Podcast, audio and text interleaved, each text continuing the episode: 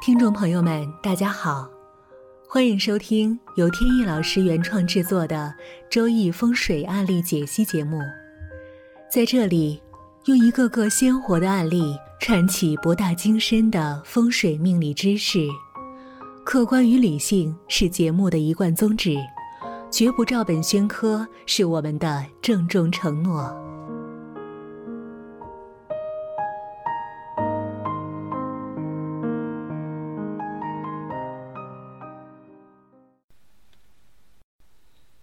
在正式开始以前呢，解答一下网友们的问题。有一个网友问道：“说人生的命运呢是由天时地利人和所组成。那么天时呢，都知道有人生的巅峰和低谷，像一个正弦曲线一样。那么当一个人的天时处在低谷的时候，怎么样能通过人和的方法去影响整个的运势，从而不至于让运势变得那么差呢？其实呢，在多大程度上能够影响到天时当中上天给我们的安排呢？其实这方面呢，我没有太大的把握，只是有一些通常使用的方法，可能呢在有些朋友身上呢会起到作用。但是呢，今天我想把一些基本的原理呢告诉大家。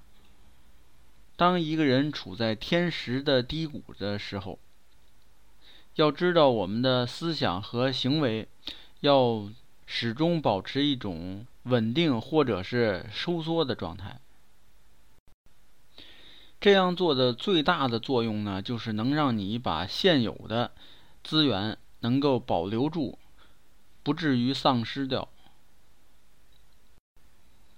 比如说，一个做生意的人碰到这种时候呢，就应该减少对外的投资，然后把欠账呢及时的收回。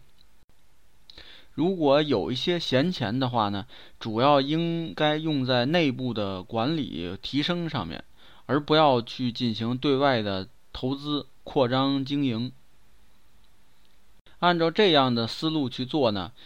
即便你这段时间的运势比较差，但是呢，它的结果呢，并不见得很差。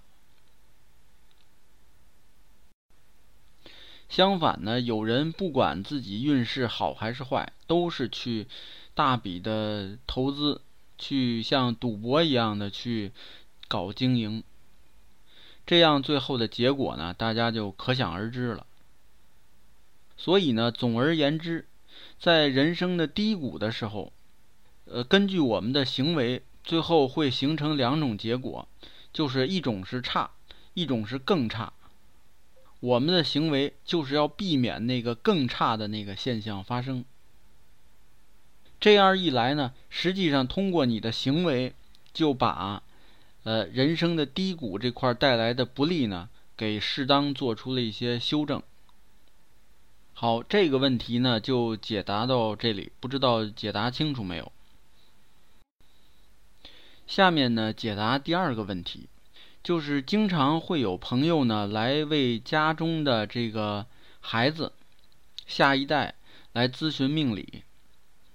那么我呢，首先会跟他们讲，就是说孩子呢，我们一般是不去看命理的。至于说什么原因呢？今天统一跟大家解释一下。说之前呢，想先问大家，就是说我们如果要看命理的话，到底是为什么？什么原因我们才去看？其实我们看命理真正的原因呢，是我们面临一个选择。当我们不知道应该如何去选的时候，那我们可以借助命理的方法。来做出判断。人呢，每天都会碰到各种各样的选择，这些选择呢，绝大多数是无关紧要的一些小事情，但也有一些呢，就涉及到人生的大问题了。所以这些呢，就可以进行命理的预测判断。那么反过头来看小孩子，孩子的这些生活呢，无非就是吃喝拉撒。加上上学，加上一些艺术细胞的培养啊，什么等等等等吧。但是这些呢，孩子通常啊不需要去选择。该吃饭吃饭，该睡觉睡觉，该上学上学，没有说你可以选择不去的。当然了，不排除有特殊的情况，确实呢，家长需要做出一些抉择的时候，那可以来看命理。这个也不是绝对的啊，但是那种情况呢，会非常非常的少。所以呢，我通常建议家长们呢，用一种正常的心态去把孩子进行培养、教育。生活上面该有的都应该有，那教育上面呢也是同样，那么就可以了。呃，还有的家长呢会提出来说，我呢想知道这个孩子呀将来有没有艺术细胞，我想培养他去弹钢琴。或者说培养他成为演艺圈的人士，这样呢，我想看看他到底有没有这个天分。从这个命理上面来看，这时候呢，我也会奉劝这些家长说：你不用这么着急去考虑这个问题，因为呢，即便说呃从命理上面得出了一些结论，他这个结论呢也相对比较宽泛。你比如说，从这个艺术的角度上来讲，比如说这个孩子呢，命格当中木比较旺盛，那么艺术行业呢，文化艺术行业就是五行属木的，那么孩子命格当中木比较强，是不是就代表这个孩子一定适合这个艺术行业呢？也不见得，因为呢，属木的行业呢还有很多。比如说园林园艺这个职业，那么孩子到底是适合当艺术家呢，还是做一个园林园艺的工作者呢？这个命理当中没有。要知道呢，我们的命理学呀，来自于古代，在古代呢，从事艺术的工作者呢，在社会里边属于最底层，并不为大家所重视。所以呢，评价方法呢，跟现在呢差别是非常大的。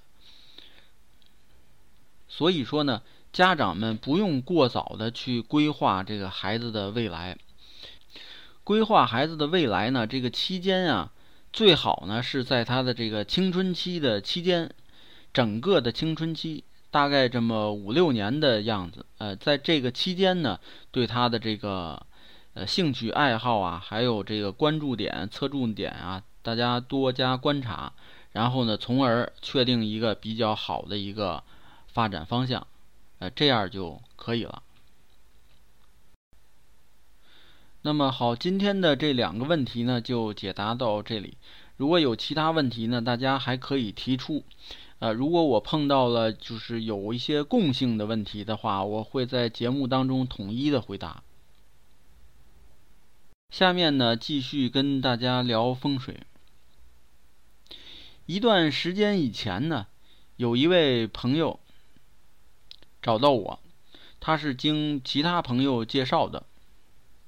这是一位女士，女士呢特别客气，一见面呢就是非常抱歉为她的事情来。打扰我，知道我这儿挺忙的。我一直跟她解释说不用客气，而且呢都是朋友介绍的，没有关系。她讲起了她的情况，她和丈夫呢结婚多年，一直都没有孩子。之前呢曾经有过两次这个流产的经历。她和丈夫呢住在北京周边的郊区。一个有山有水的地方，在她的这个村子外边呢，有一个小河，算是小溪吧。她的家呢，在这个村子外边，靠离这个小溪非常近，出了门就能到河边。很多朋友呢，认识他的，知道他这个房子的人呢，都说。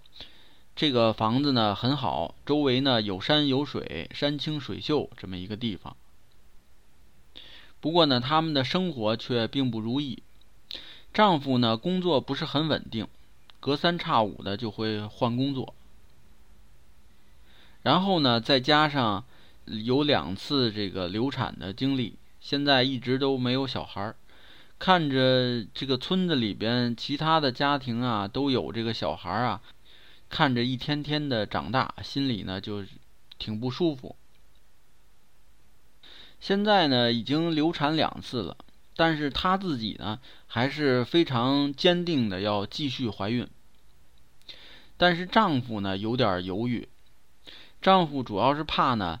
这个因为已经有两次这个问题了，很可能呢是这个妻子啊，她的这个身体啊，呃，太虚弱，导致呢就是承受不了这个怀孕这个过程。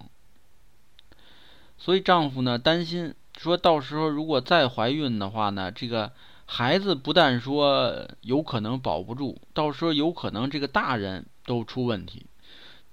万一落下什么病，或者是直接危及生命的话，那就更麻烦了。然后我呢就应邀去他的家里边走了一圈。他呢这个房子呢是自己盖了一个二层楼，这个楼呢是坐南向北的，在门前呢有一块小的平地。过了平地呢，不远处就是这个小河河水。但是有一个问题，这个河呢，河水呢有一个弧度，呃，从远处流过来，然后呢到了它的平台前面呢，就掉头流走了，往远处流走了。这种水流呢，形成了反供水的这种格局。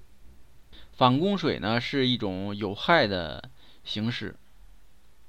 会造成家主的这个财运啊，会反复，就是波动比较大，而且呢，容易有这个小人方面的是非，或者呢，损害家中的未成年人。主卧室呢，在一楼的北边，睡床与这个整个楼的方向是一致的。它这个楼呢是二零零四年以前就盖好的，属于七运楼。七运楼的宅运，加上自己的八卦运势呢，发现它呢五黄并星和二黑的并星都在北边，也就是在他的睡床那个方向。因此呢，两次流产呢判断都跟二五交加这个并星飞临有关系。而且呢，尤其是加上这个外边的反供水，这个呢损小口，这个两种作用一叠加，就容易造成他这个孩子是呃上面出问题。那么他就问我说有什么办法可以化解？呃，我后来给他出的主意呢，是在他的前面屋前面呢有一块这个空地，呃小平地。这块平地呢，要种出一排这个弓形的植物阵，用这种中等高度的这种灌木，然后种出一排弓形的植物阵。